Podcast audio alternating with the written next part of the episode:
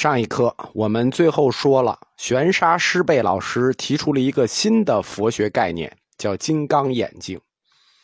金刚眼睛就是一种觉悟，就是要认识到你自己心上有这只可以看世界的金刚眼。禅宗五家七宗五家的最后一家叫法眼宗，法眼宗法眼宗，什么是法眼？就是玄沙师辈说的这一只金刚眼睛。玄沙师辈讲的金刚眼睛，它的实质，从佛教哲学角度讲，就是唯识学唯识无境的空观。金刚眼又叫沙门眼，也就是后来大家常说的正法眼。庙里经常有一块匾：“正法眼藏，得正法眼。”这个正法眼就是这只金刚眼睛。法眼，它跟佛性是一样的。佛性是人人都有，人人有佛性，所以法眼也是人人都有，人人都有法眼，不必外求。正因为你自己有，所以你只待发现，对吧？你自己本来有，只是你没找着，你不知道长在哪儿。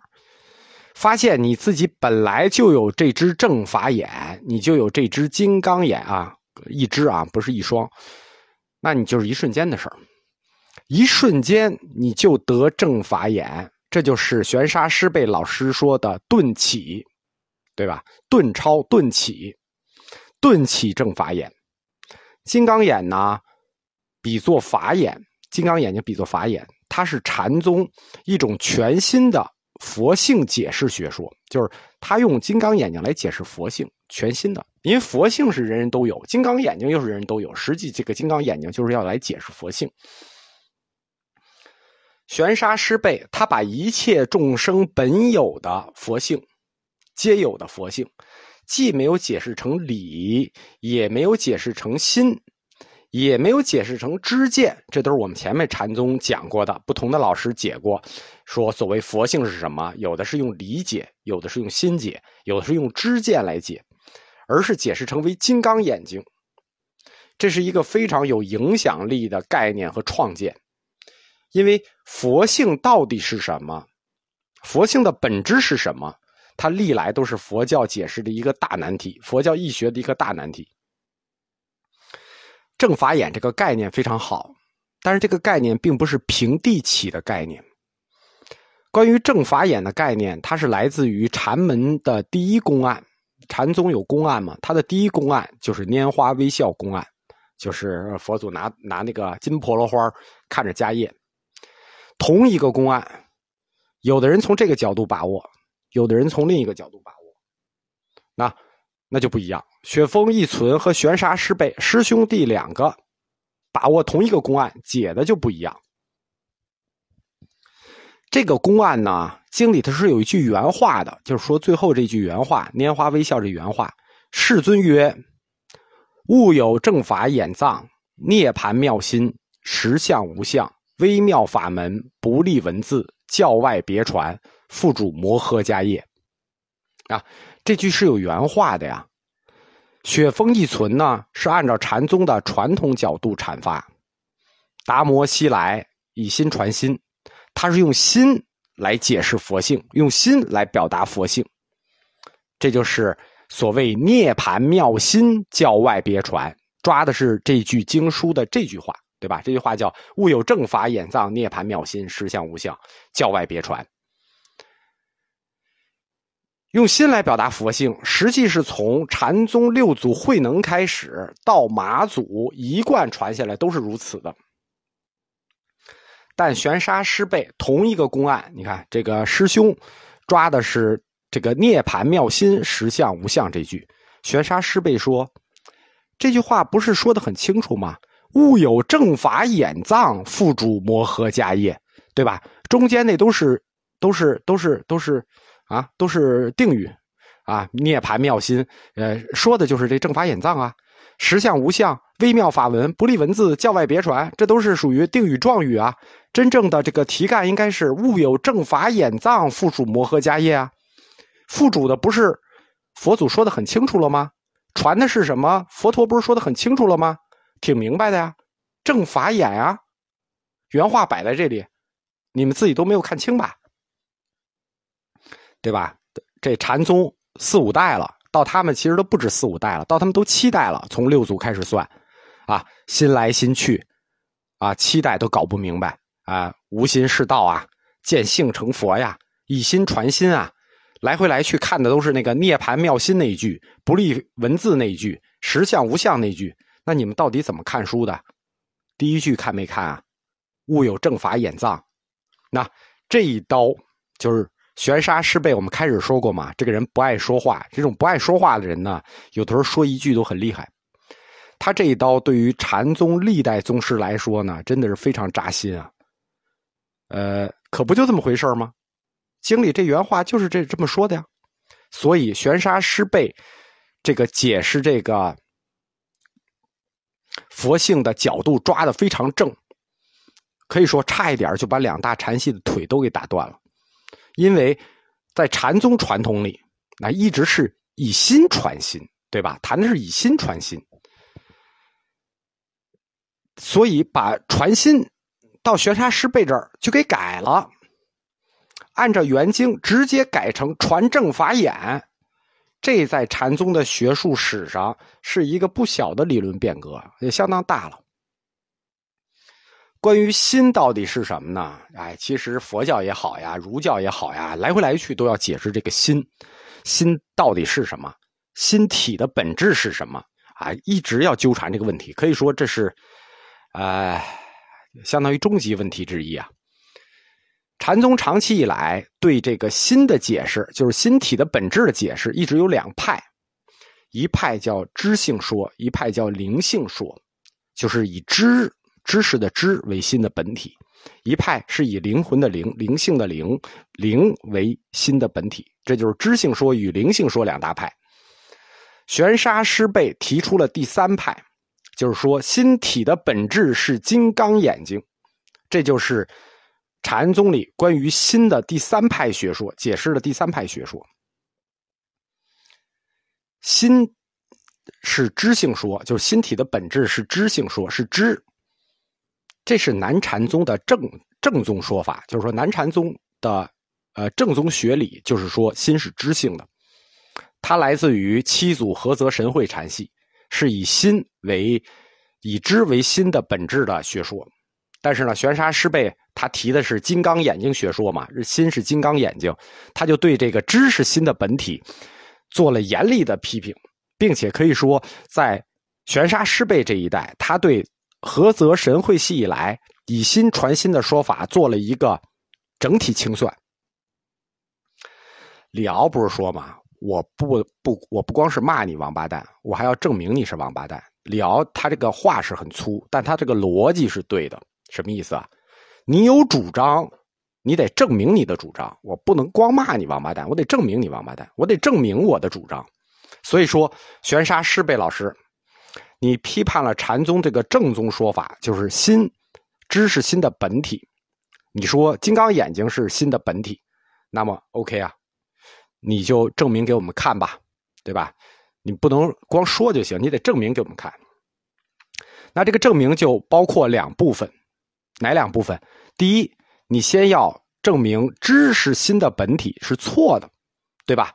第二部分，你再要证明你提出来的金刚眼睛是新的本体是正确的，对吧？这才是一个完整的证明过程。你说人家是错的，那你先得论证他错了，然后你说你是正确的，你再说你是正确的。好，玄沙师贝老师就开始证明，我就把古文抽离成这个我们能理解的白话文，给大家简述一下这个证明过程啊。就是说，知不是新的本体，那知识的知。它是一种属性，是心的属性，对吧？知识的知，它很显然是一种智力，是一种智慧。那么，如果知是心的本体，是不是说这个心就是一种有智慧和有智力的？它具有这种属性呢？对吧？所以说，如果心控制着你这个人，那就等于知识的知在控制你这个人。进而一步说，等于智慧的智在控制着你这个人。就是从这个知性说推导出来，最后是有一种智慧在你心里控制着你的行为。那么，反正来了。这个智是不是相续存在的？就是说一直存在，控制你行为的这个知和智是不是一直存在？不是的。为什么？你清醒的时候，这个知和智在可以控制你的行为，但是如果你现在打瞌睡呢？哎，你打瞌睡流口水，哎，流了一桌子，那你这个智哪儿去了？你这个知哪儿去了？呃，丑态毕露。你喝多了以后，你的知和智哪儿去了？丑态毕露，对不对？怎么你这个智不灵了？难道也睡着了？难道也喝醉了？如果这个知和智，它真的存在的话，那只能说这个知和智它很分裂。睡着了的时候没有，而醒了的时候有。清醒的时候很清醒，喝醉了的时候很喝醉。那这个这个属性就不对了，这个知和智的属性就不对了，它就不是一个相续存在的状态了，对吧？心的属性如果是知和智，那你这个知和智就要受到境界的制约，对不对？因为你睡着了。你说它就不灵，它就受到了境界的制约，对吧？你喝醉了，它就不灵啊，它受到境界的制约。那说明什么呢？说明你心的这个属性知和智，它是有停止的时候，它是有失灵的时候。既然控制你的这个知，它有停止的时候，有休息的时候，有喝醉了的时候，那它就不能成为主宰。为什么？因为心应该是个永恒的，它是永动性质的。你活着，它就不应该休止，对吧？因为有心，你才活着嘛。它应该是个涌动的，因此可知知一定不是心的根本属性。哎，这是反证过程啊。所以反证过程到这一步，就是说知不是心的根本属性。他承认知是心的属性，就是知性说，但它不是根本属性。那证明完毕。虽然玄沙师贝老师的这个证明有瑕疵啊，当然他是好大段古文啊，我这阐化成这样，但是我觉得还是说得过去的，对吧？整个逻辑还是说得过去的。这样玄沙师贝就论证了心体知性说，它具有逻辑上的缺陷，就是说它不是不成，它逻辑上有缺陷，它有漏洞。那么既然我们说它整个证明是两部分嘛，你先要否定。新的知性说，然后你还要肯定你的心是金刚眼睛的这个说说法。既然心知已经不是心体了，那玄沙师辈，你就来论证你的第二部分，就是金刚眼睛是心体，请你证明一下。玄沙师辈老师的逻辑学学的特别好啊，呃，就还是古文啊，我还是翻译成现代现代文啊。玄沙师辈老师说，嗯，我不用证明，因为否定别人才需要证明，对吧？我证明你是错的，才需要证明。我提出我自己的概念，我只负责定义，我只是负责概念性定义。你要否定我，对吧？是你要否定我，你说我不对，那你得证明我不对。我说我对的，我不证明。这法律上讲叫谁主张谁举证，对吧？既然你要否定我，那你证明吧。我又没要否定我自己，我为什么要证明我？对吧？这这个就我翻译的白话，原文稀稀拉拉的，就是这个意思。但是我们说玄沙师贝老师的这个逻辑学学的很好，就是他只定义金刚眼睛是什么就可以了，他就不需要证明金刚眼睛是心的本体，他就开始定义什么叫金刚眼睛。玄沙师贝老师说，首先金刚眼睛和知是不同的，它是一种无知之体，属于秘密金刚体。我们说定义啊，我们就不要揪他的那个。逻辑问题了，因为他就是定义，他自己他就是这么说，就这么定义。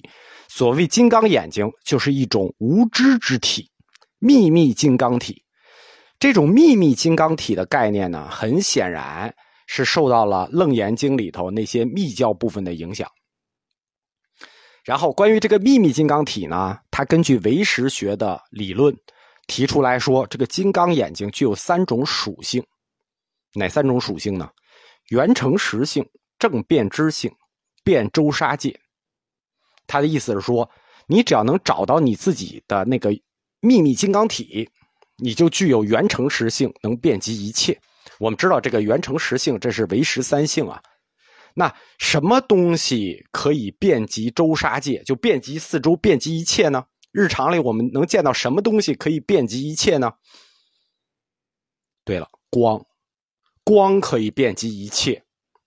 于是玄沙师辈就巧妙的把他提出来的金刚眼睛和光做了一个挂钩，啊，比喻金刚眼睛就是光。那这个定义的角度就相当的精妙了。玄沙师辈继续说：“如今就是现代啊，山河大地，十方国土，色空明暗。”莫非尽成微光而现？意思是说，你能看见山河大地色空明暗，那都是尽成微光而现，都是因为有光你才能看见。你所以看见万物，是因为有光，对吧？那么，你需要看见万物，我们说它的理论是唯识心造嘛？你通过心为什么能看到万物呢？那一定是因为你的心里有一个跟太阳一样的物体。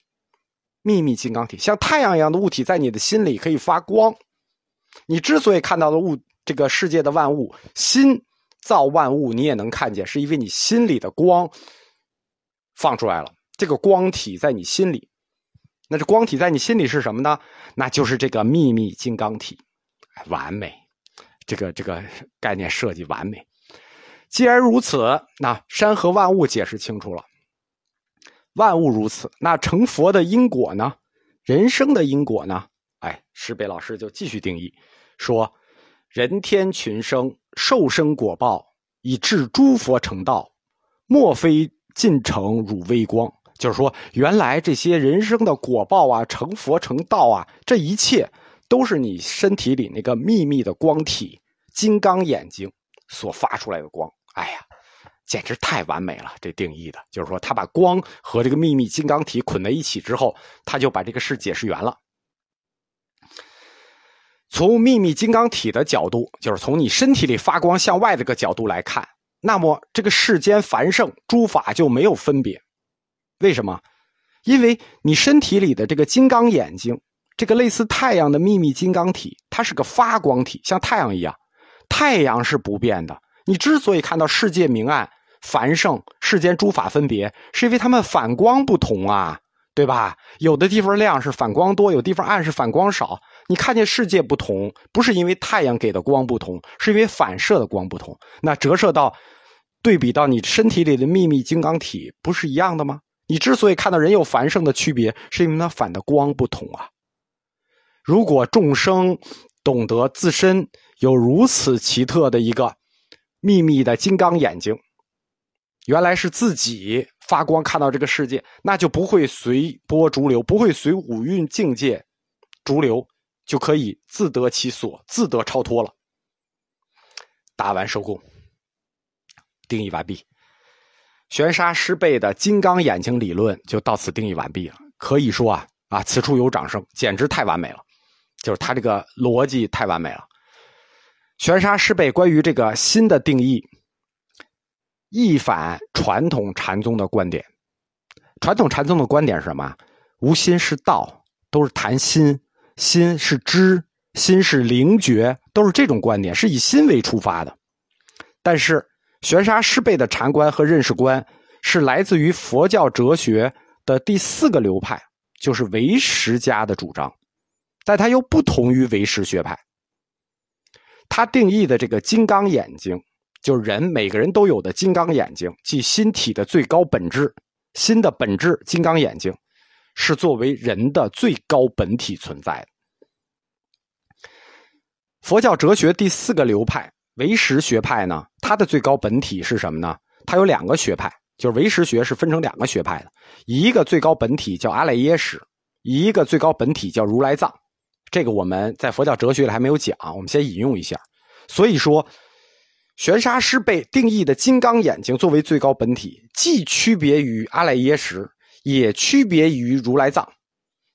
它是我们中国佛教可以说自己独立创建的一套特殊的哲学观。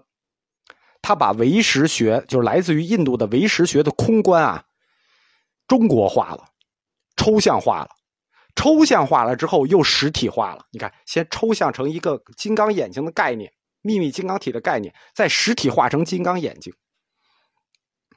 所谓金刚眼睛，就是你自己本身就具有的神光，就如太阳的光芒一样，自身没有什么分别。所有的人金刚眼睛没有分别，无所不变，映映照一切物象。那这实际上每个人都自身带有一个像太阳一样的金刚眼睛，这是禅宗的一个一贯的真精神。什么？就是向内发现，向内寻找，向内求佛。启示人们打开向内寻找自己金刚眼睛的道路，找到自己的那个神光，来解除三界的苦难。我们前面的课就是讲华严宗的时候讲过，把日光当做最高佛毗卢遮那佛，这是华严宗的概念。华严宗的最高佛毗卢遮那，就是光明作为这个世界最高的本体，光明是最高本体。有一个遍及一切的发光体作为最高本体，这是《华严经》的一个学术观点。在《华严经》中，把这个概念具象化，就是能遍照一切的发光体具象化，是法身佛大日如来。大日如来就是这么一个遍及一切的发光体，光明就是毗卢遮那佛。玄沙师辈就把《华严经》的这个大日如来，这个遍照一切的发光体。安放到了每一个人的心上，你每一个人的心上都有这个可以遍照一切的金刚眼睛。可以说，我中华上国古代的先贤大德是非常的勇敢啊。后世评价玄沙师贝老师的这个金刚眼睛是这么说的：学通无际，逍遥无拘。他秉承了佛陀的真精神。我们说禅宗得的就是佛陀的真精神。在理论上勇猛精进，不惜生命，是要为众生找出一条通过自我来解脱、还我自由的道路。